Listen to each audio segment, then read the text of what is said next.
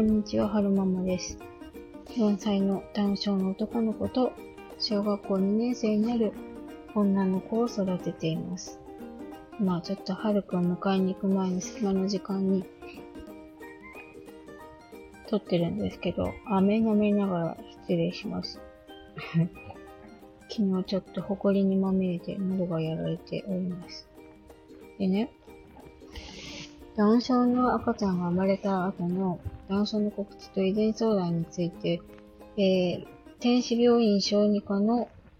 な、な、なんて読みしたいでしょうね。外木文ひ、ん？秀文先、筆、外木秀文さんとお読みするんでしょうか。先生なのかな。なんかその、告知、遺伝、ん？男症って告知された後の遺伝的カウンセリングってどんなものなのかなって調べてたときに、この PDF にたどり着いたんですけれども、結構興味深いことが書いてあって、なんか、告知がどのような医師がこれを担当するかは様々です。産科の先生が行うこともあれば、小児科の先生がすることもあります。大きな病院の小児遺伝の専門の先生がすることもあります。って書いてますね。で、普段見てもらったり、これからも見ていただく信頼のある先生からの告知の方が良いことが多いと思うのです。その上で、現専門医に補足説明をしていただく機会を設けるのがベストだと思います。その後の専門的なフォローアップのプランなどは、ややはり多くの患者を担っている専門の先生や、統合病院の経験豊富な先生との間で相談していくのが良いでしょうって書いてますね。これ、あの、URL コピーして、インスタとかでもシェアしようと思ったんですけど、貼れなくって。多分検索すれば出てくるんじゃないかなと思うんですけど、この PDF。ネットで拾えるから言ってもいいのかなもしダメだったら言ってください。この配信削除するので。で、ダウン症の告知の際に2つのポイントが正しく伝えられる必要がありますと。第一はダウン症とはどんな子に育ち、どのように、どのような悩みを持ち、どんな健康上や社会的な問題を解決する必要があるのかという疾患イメージです。第二は、なぜダウン症になったのか、原因や遺伝に関する説明です。ご両親は当然我が子がダウン症かもしれないと思い悩み、いろいろな情報を頭に入れて来院します。これをすべて、えー、説明することが要求されます。専門医の説明が必要な理由もご理解いただけると思います。私が説明する内容を箇条書きにしてみましょう。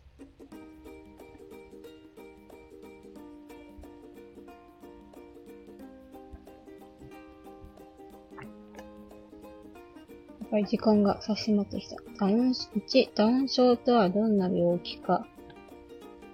ざっくり言いますね。ダウン症とはどんな病気かっていうのと、それが13項目ぐらいあって、で、第2にダウン症、なぜダウン症として生まれてきたのかっていうのが書かれてますね。で、医療の話は30分でできるものではありません。何度か面接機会を作り、患者や両親と親しくなりながら話を進めたり、疑問を聞き出したりすることが必要、重要です。また、私的見解試験かな？試験ですが、中には発達障害を呈する方、いわゆる自閉症、自閉傾向を呈する方もお見受けします。お見受けします。これはそれなりに育児の困難さを伴いますので、機会を見て状況に応じた説明が必要です。告知の際に両親における心的影響については軽視してはいけません。診断告知とはいくら予想していたとはいえ、それが現実として突きつけられるということです。辛い事実を再確認させるものであるとともに、ひょっとしたら違うかもしれないという期待を完全に否定することだからです。医師は断症あるいは染色体異常の、染色体異常の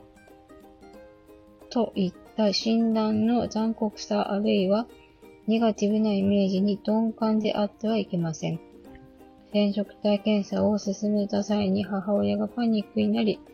3回から支援を求められたことも何度かあります。実は医療医療を行う側にとっても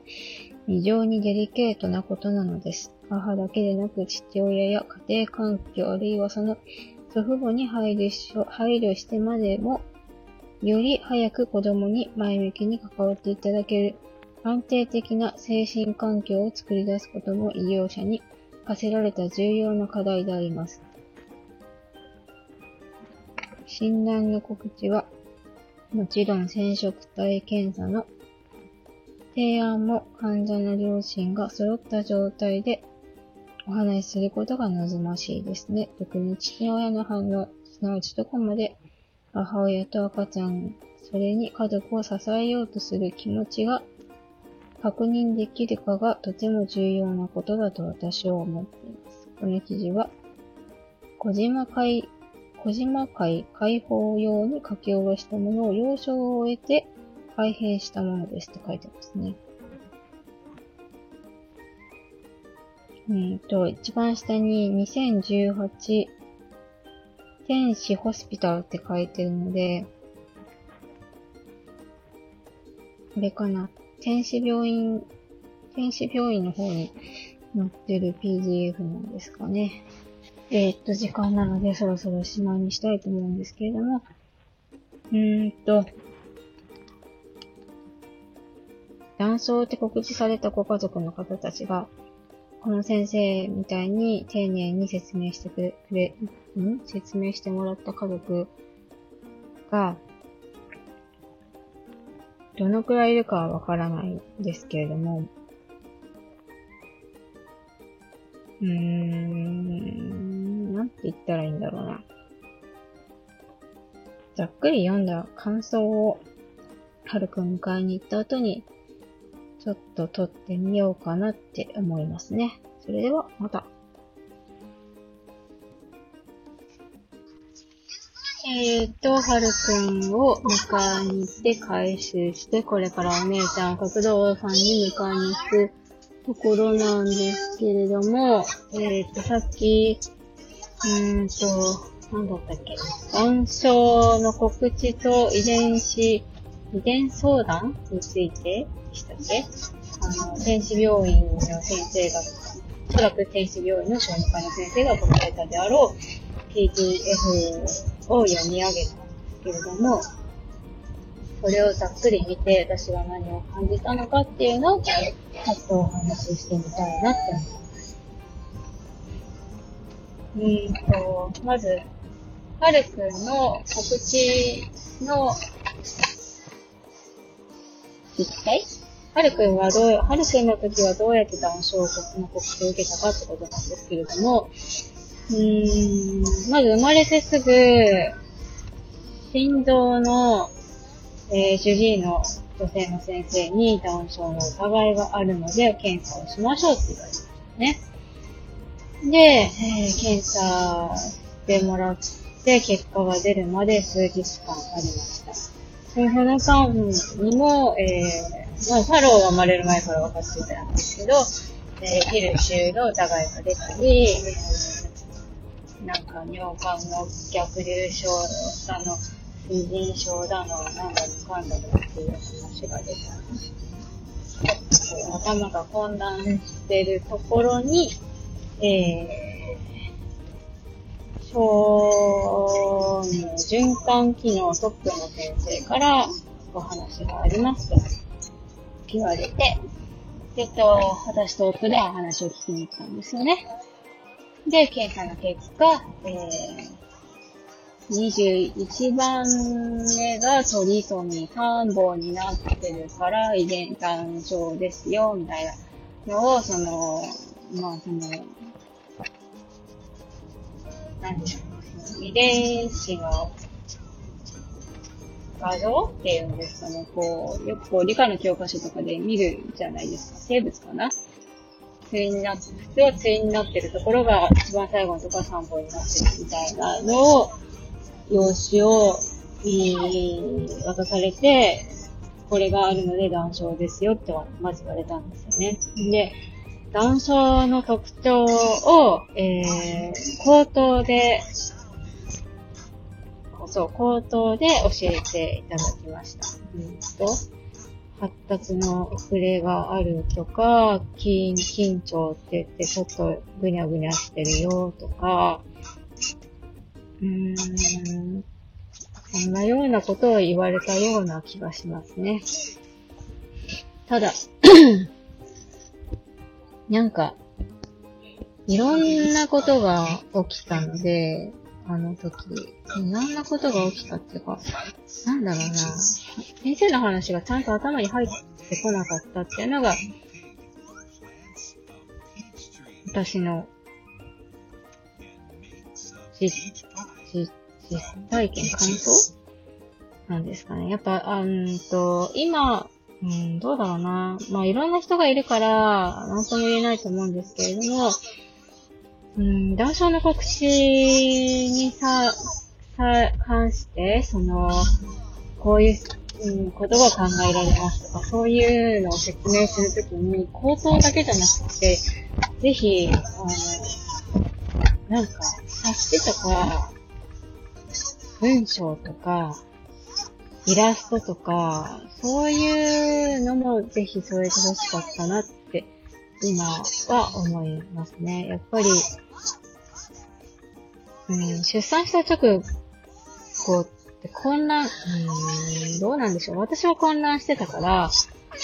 口頭だけだと全然頭に入ってこなかった。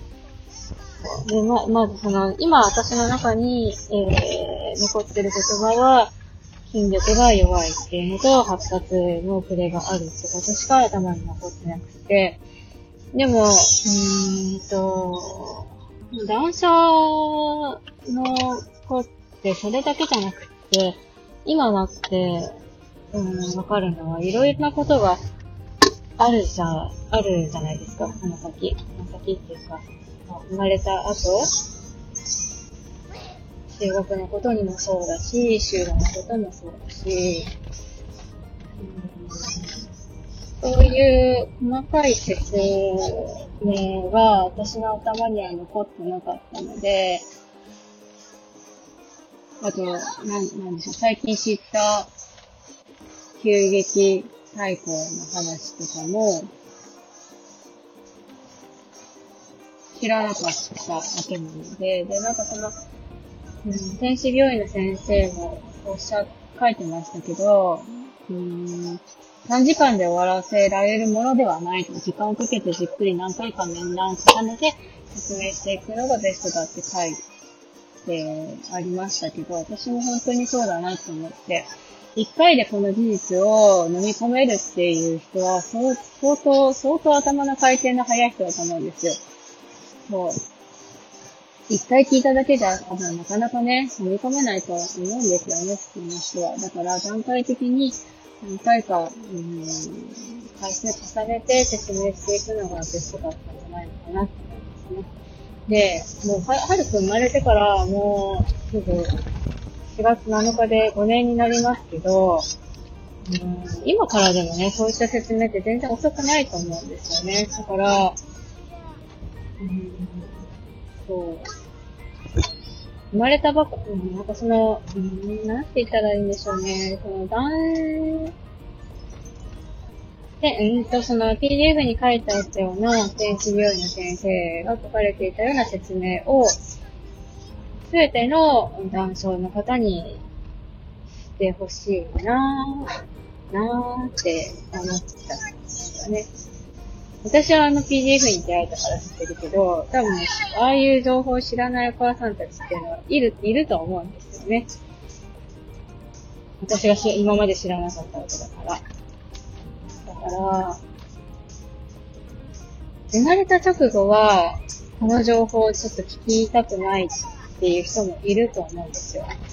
ちょっと頭が回らなくて、そういう情報を今聞きたくないわっていう方がたくさんいると思うんですけど、でも、時間をかけてだんだんだんだんその、我が子と触れ合うことで、断症であるってことを、はいはい受け入れていって、そういった情報も耳に入ってきやすい状態になったりとかすると思うんですよね。そういう時にもう一度、えー、ぜひああいったような説明をしてあげると、ふっと頭に入ってくるんじゃないのかなって思うんですよね。そう、だから、なんだろうな。なんかその、いろんな各病院で断症の告知に対するマニュアルって違うと思うんですけど、あのー、ぜひぜひね、全国で統一してほしいなってすごい思いましたね。かたや、すごく、うん、なんて言ったらいいんでしょう。丁寧に説明してもらって、えー、サポートとかもある地域もあれば、私みたいに、うん、サクッと説明で終わるみたいな地域もあるわけで、あるわけで、そう、だから、なるべくそういうね、地域差がなくなるといいなっていうのが私の願いですね。できること、私にできることとしたら、SNS でこういうことがあったよっていうのを発信することだと思うので、これからもこうやって発信していきたいなとは思うんですけれども、うん、なるべく、その情報不足で悩む親御さんたちが少なくなるといいなって思います。はるくんにサングラスを奪われました。よ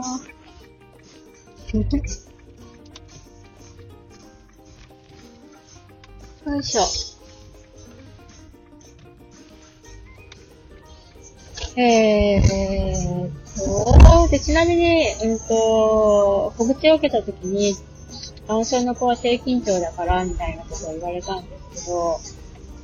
はるくんね、まあ、その、柔らかいところはもちろんあるんですけど、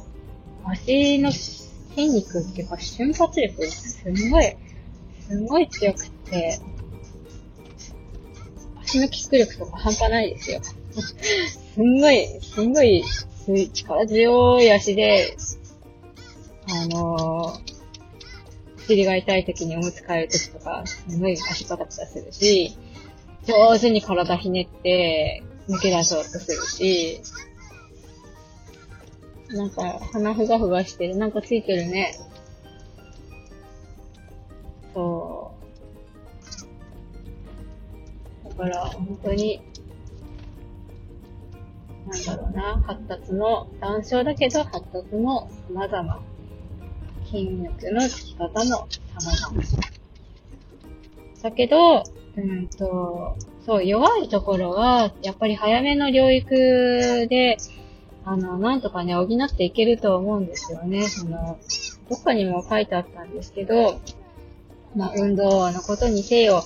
指先の使い方にせよ、言葉にせよ、早めに、なんか、上手にトレーニングしてあげることによって、うん、伸びていくらしいんですよ。そう。だから、そうね。ぜひぜひ、うん、皆さん早めに療育 スタートできたらいいなって思いましたね。私みたいに先生に、うんと、なかなかタッチができませんって相談してから療育が始まるんじゃなくて、え、でもどうなんだろう普通男性の子って何歳ぐらいから療育始まるんですかね私、はるくんは、うん、6ヶ月ぐらいからだったような気がするんですけど。はい。他の地域の皆さんはどうなんでしょうかなんか情報を持ってたらぜひ教えていただけるととっても嬉しいです。えーと、最後までお聴きくださいましてありがとうございました。それではまた。